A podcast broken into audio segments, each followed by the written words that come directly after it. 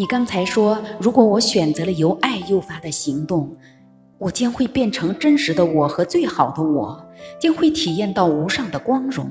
你能仔细谈谈吗？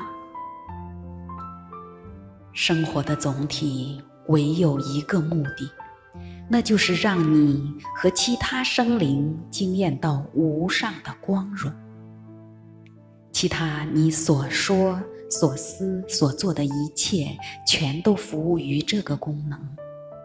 没有别的事情是你的灵魂可以做的，也没有别的事情是你的灵魂想做的。这个目的的神奇之处在于，它是永不终结的，终结即是极限。神的目的则没有这样的限制。倘若你亲自经验无上光荣那一刻果真来临，你将会立刻感到还有更伟大的光荣等待你去实现。你要是很优秀。你就能变得更加优秀。你要是更加优秀，你就还能再优秀一些。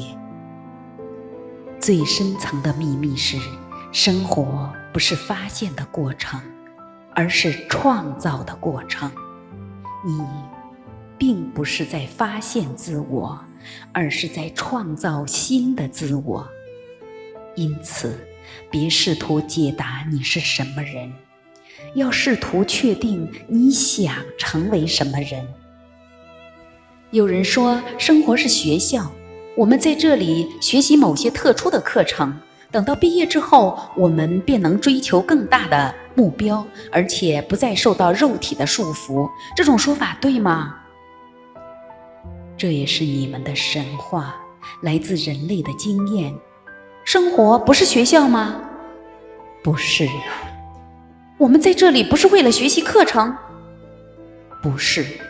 那我们究竟在这里干什么呢？为了记住并且重新创造真正的你。我早就跟你说过，说了很多次了，你不相信我而已。这倒也没什么关系。实际上，如果你没有创造出真正的你，你就无法成为真正的你。好吧，我都听糊涂了。我们还是回到学校的话题吧。曾经有许许多多的老师告诉我们说，生活是学校。听到你否定这种看法，我真的很吃惊。学校这个地方呢，是你们有什么想认识而尚未认识的东西才去的地方。如果你已经知道某样东西，只是想经验你的知识。那你就没必要去这样的地方。你所谓的生活是个机会，让你能够通过经验认识你已经通过概念认识到的东西。你无需学习任何东西便能做到这一点。你只需要记住你已有的知识，并将其付诸实践就够了。但我还是不很明白。让我们从这里开始吧。灵魂，你的灵魂，自始至终认识所有的事情。对于他来说，没有什么是隐秘的，没有什么是未知的。然而，光认识是不够的。灵魂追求的是经验。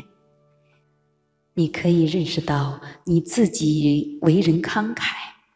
但除非你做了某件体现慷慨的事，否则你只是拥有慷慨这个概念而已。你可以认识到你自己为人友善，但除非你对某人做出了友善的举动，否则你拥有的只是一个关于你自己的观念而已。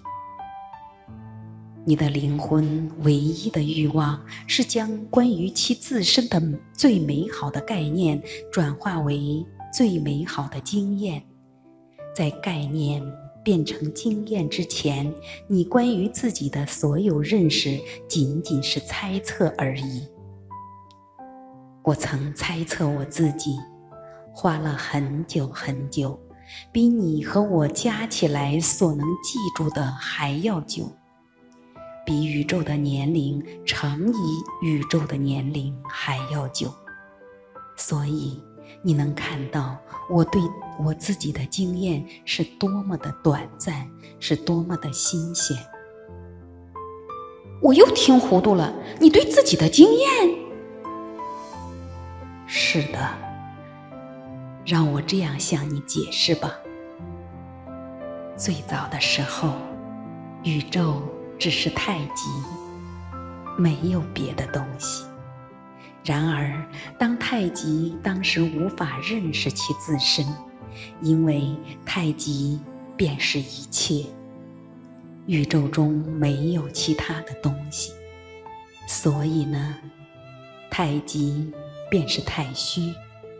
因为在混沌的状态之中，太极就是太虚。这种重要的太极、太虚，在各种神话中被用来指称时间的起源。那时，太极认识到它是宇宙中的一切，但这还不够。因为他对自身的伟大的认识是概念性的，不是经验性的；然而，对其自身的经验是他渴望得到的，因为他想知道如此伟大的感觉到底是怎么样的。尽管如此，这仍然是不可能的。因为“伟大”这个词汇恰恰是个相对的词汇，太极将无法认识伟大的感觉，除非太虚出现。在混沌的状态之中，太极就是太虚。你能听懂吗？我想听懂了吧，请继续。很好。太极已经认识到，宇宙中除了它，没有别的东西，所以它也没办法，也不可能从其外的某个参照点来认识其自身。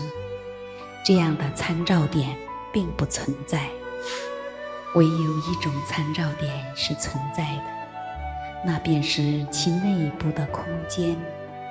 那种太极太虚的意识，那种我非我的意识，太极仍然执意要惊艳地认识其自身。这种能量，这种无形、无声、无色，从而无人知晓的纯粹能量，执意要通过经验来认识其自身至高无上的伟大。他明白，他要达到这个目标，他必须使用内部的参照点。他非常正确地推断出，他本身的各个部分必定小于整体，所以他只要分裂成各个部分，比整体小的每个部分，便能看到其他部分，从而看到它的伟大。所以，太极自我分裂，在那辉煌的时刻变成了阴和阳。阴和阳第一次出现了，彼此分离，然而它们又同时存在，并存的还有非阴、非阳三种要素，因而突然出现。第一种是阴。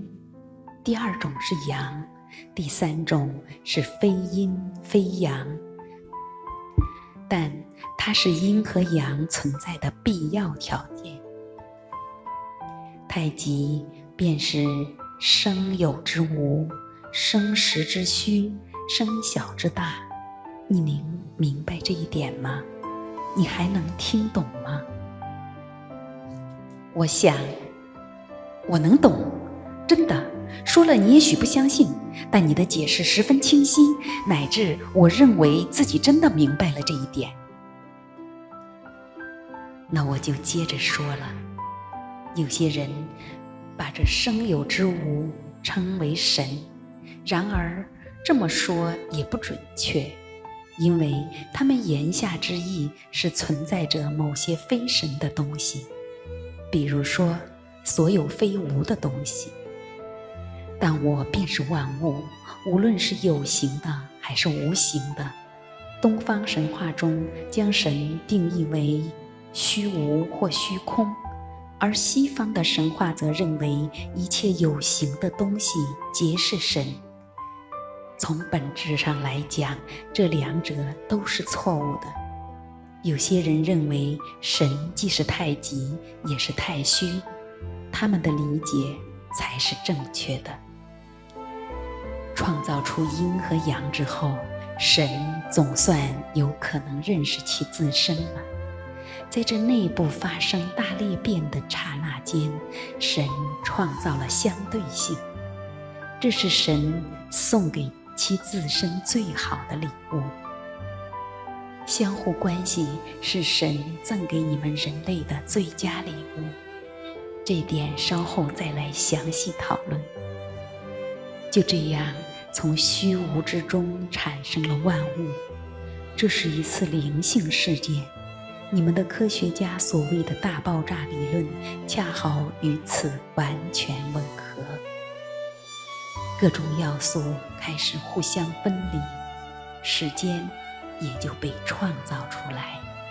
因为某样东西起初在此，然后在彼。而他由此到彼所经历的历程是可以测量的。神各个有形的部分开始定义他们自身，彼此之间产生相互关系。与此同时，那些无形的部分也出现了相同的情况。神知道，若要令爱存在。若要认识到它自身是纯粹的爱，那么与爱截然相反的东西也必须存在。所以，神自愿创造了那伟大的一极，即爱的对立。所有非爱的东西，如今被称为怕，唯有怕出现了。爱才能作为能够被惊艳到的东西而存在。这种爱及其对立物的二元创造，在各种人类的神话中被称为魔鬼的诞生、亚当的堕落、撒旦的叛变等等。你们将纯粹的爱拟人化为一个角色，称其为神，同时也将。怕拟人化为一个角色，称其为魔鬼。地球上有些人围绕着这件事，杜撰了许多相当复杂的神话传说，虚构出各种关于争夺的战斗、天兵与鬼族和各种善与恶、光明与黑暗的势力的场面。这种神话是人类早期的尝试，他们试图借用由神话去理解这次宇宙事件，并以他们能理解的方式去讲述它。其实，关于这次宇宙事件，人类的灵魂深处是了解的，但是人类的精神却几乎毫无察觉。在自我分裂为宇宙的过程中，神用纯粹的能量创造了如今存在的万物，包括有形的和无形的。换句话说，神不仅创造了物质的宇宙，也创造了精神的宇宙。构成我非我这道方程式后半段那部分的神，还裂变成。无数比整体小的个体，这些能量个体，你们将称为灵魂。你们人类有些宗教的神话认为神是天赋，生有许许多多的灵童，这与你们人类对生命自行繁衍的经验相符。大多数人也只能依靠这种方式，才能真正地理解为什么会有无数的生灵突然出现在天堂之国。就这个例子而言，你们的生活传说与终极实在相隔并不远，因为从整个宇宙的意义上来说，这无数构成了我的总体的灵魂，确实可以算是我的子孙后代。我分裂自己的神圣目的，在于创造出足够多的部分之我，这样。我才能够惊艳地认识我自己。造物主若是通过经验认识到自己的造物主身份，那么办法只有一个，那就是去创造。所以，我将创造能力赋予给这无数部分之我中的每一个，赋予给我所有的灵童。而且，这种创造能力与我作为整体时拥有的创造能力是相同的。你们的宗教说，人类是依照神的形象和模样被创造出来的。他们想说的其实就是这个意思。这并不意味着像某些人说的那样，我们的物质身体是相似的。它的含义是，我们的本质是相同的，我们是由相同的材料构成的，我们是相同的材料，有着相同的性质和能力，包括从稀薄的空气中创造出物质实在的能力。我创造出你们，我的灵性后代的意图在于，让我自己能够认识到我是神。除了通过你们，我没有别的办法来做这一点。因而，可以这么说，我对你们的寄望是：你们应该认识到，你们自己便是我。这看上去惊人的简单，然而也非常复杂，因为唯有一种方法能够让你们认识到，你们自己便是我。那就是，你们首先必须认识到，你们自己并不是我。接下来要仔细听，要全神贯注地听，因为下面要讲的非常复杂。你准备好了吗？